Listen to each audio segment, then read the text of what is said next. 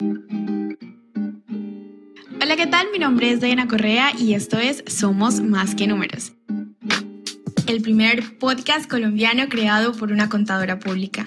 En este podcast podrás encontrar contenido relacionado con emprendimiento digital, hablaremos de diferentes temas empresariales, hablaremos de marketing digital, tecnología, hablaremos de contabilidad claramente y escucharemos muchas historias de expertos en su área. Aprenderemos un montón y contribuiremos en tu crecimiento personal y profesional. Sin más preámbulos, empecemos. Emprender, el arte de todear. ¿Cómo ha sido Diana que todear? el que ha emprendido o ha hecho el intento de emprender sabe perfectamente a qué me refiero.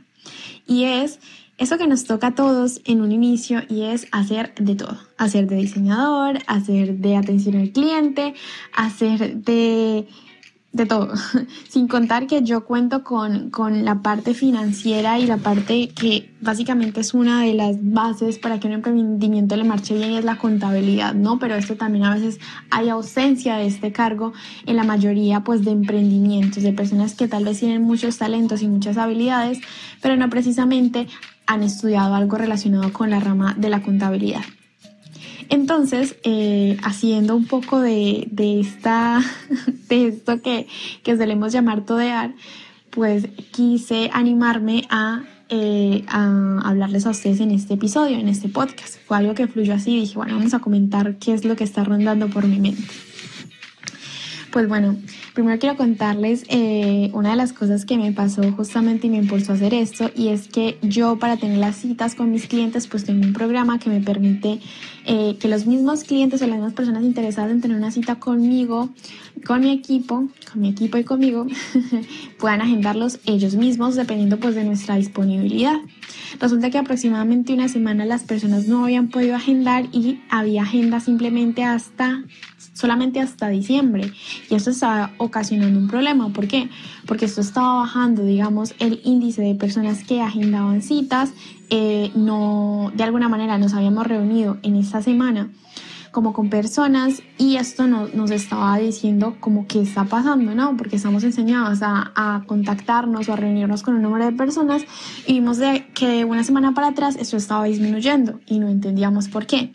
Pues básicamente eso se debía a que las personas no estaban poniendo a agendar y cuando vivimos en algo llamado eh, el mundo de la Internet o el mundo digital del que tanto hablo, sabemos que el tiempo de una persona es eh, lo más eh, valioso y que si te encuentra a ti en internet y está genial porque te puede encontrar a través de un medio y un canal digital, pues así como te encuentra a ti, puede encontrar a otras personas. Y esa persona lo que quiere es una solución en, su, en un tiempo corto. Vimos también en la era de la inmediatez. Entonces sí, lo que estaba pasando es que la gente no podía agendar, yo no había tenido el tiempo para revisar realmente o caer en cuenta que el error se trataba de ese programa de agenda y básicamente, pues bueno, sí, estuvimos casi una semana sin reunirnos con el número de personas que por lo menos agendaban ellas mismas su cita. Eh, en consecuencia, pues claro, me puse a investigar un poco, me puse a revisar mi agenda, qué era lo que pasaba, también a verme tutoriales del mismo programa que me permite pues que los clientes puedan agendar su cita y me di cuenta que básicamente era porque la semana pasada justamente me, me inscribí a un curso de YouTube y ese curso de YouTube como que automáticamente te bloqueaba la agenda justo en las horas donde tenía destinada reunirme con estas personas. El caso es que solamente yo pude darme cuenta de esto porque ahora soy también la técnica de mi empresa y entonces una vez vi que ese era el problema, quité obviamente la agenda ya que estaba recurrente de YouTube y se, y se solucionó el problema. Entonces me pareció curioso saber cómo en toda esta travesía y esta aventura de ser emprendedores, muchas veces errores que podemos considerar tan pequeños nos pueden dar como grandes grandes consecuencias, ¿no? En este caso, pues evitar que las personas pudieran conectar conmigo, que pudieran agendar y probablemente perder clientes potenciales. Eh, entre toda esta aventura pasaron cosas muy chistosas chistosas de algún, en algún sentido y es que justamente como les digo, eh, la atención al cliente, el que la gente pueda agendar y, lo pueda hacer todo rápido, eh, es algo que ya el cliente exige, que no pide como un valor añadido, sino por como algo justo, como algo que tiene que ser y que tiene que pasar. Y justamente me pasó algo curioso con, con, una persona que no pudo agendar, ¿no? Estaba un poco molesta porque no pudo agendar su cita y todo esto también a raíz de este mismo problema.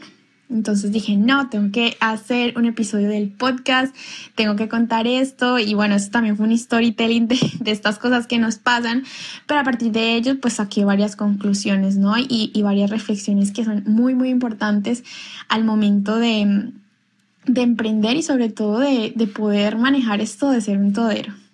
Bueno, la primera, sin duda alguna, es luchar eh, arduamente porque las primeras cosas en las que inviertas sean en personas que puedas delegarle el trabajo, no, dejes todo en tus manos porque el dejarlo todo en tus manos, cuando tú eres emprendedor estás más centrado obviamente en qué, en hacer crecer tu empresa, en contactar con colaboradores, eh, ahora si estás inmerso en el mundo digital pues en crear contenido y todo ese tipo de acciones que requieren mucho de tu tiempo y que tal vez la parte más operativa es la que tienes que delegar y sí o sí tienes que tener ese apoyo. Por fortuna en mi equipo cuento con contadores muy talentosos, expertos en el tema y ese no es mi problema, en mi caso, porque pues es a lo que me dedico, pero sé que sí puede ser el problema de muchos emprendedores.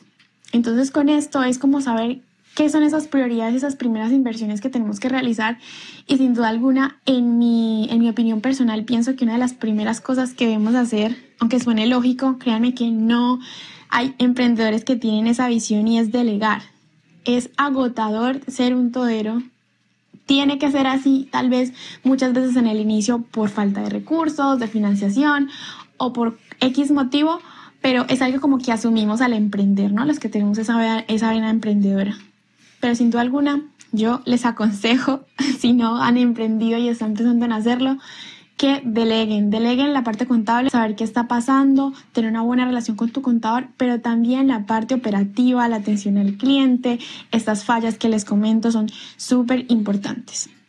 Segundo, cuando lleves todo ese tiempo eh, en tu empresa, bueno, yo no llevo un montón de tiempo, pero sí, sí llevo ya eh, unos añitos pues intentando todo este tema de llevar la contabilidad y, y la parte de, de asesoramiento contable y tributario a un plano digital y ha sido una experiencia totalmente nueva, totalmente buena, positiva.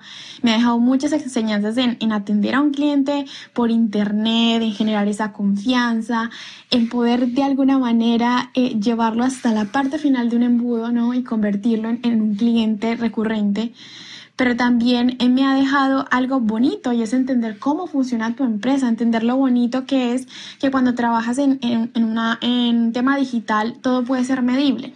Pero si algo me pasó a mí eh, en esta aventura y en esta eh, historia que les conté, es que a pesar de que sí, muy bien, me bloqueó una semana, no atendimos a las personas que queríamos, pues también me dejó un aprendizaje bastante bonito y es que conoces realmente el movimiento de tu empresa, empiezas a saber el flujo al que está acostumbrado tu empresa a recibir em, peticiones, a recibir asesorías, ¿cierto? Ya comienzas a, a, identificar, obviamente pues nosotros también tenemos formatos en los cuales medimos cuántas personas nos contactan a la semana, cuántas personas nos contactan al mes, cuántas cerramos, cuántas no, pero es bonito entender cómo funciona tu empresa y saber, oye, esto está pasando por qué, hay que revisarlo.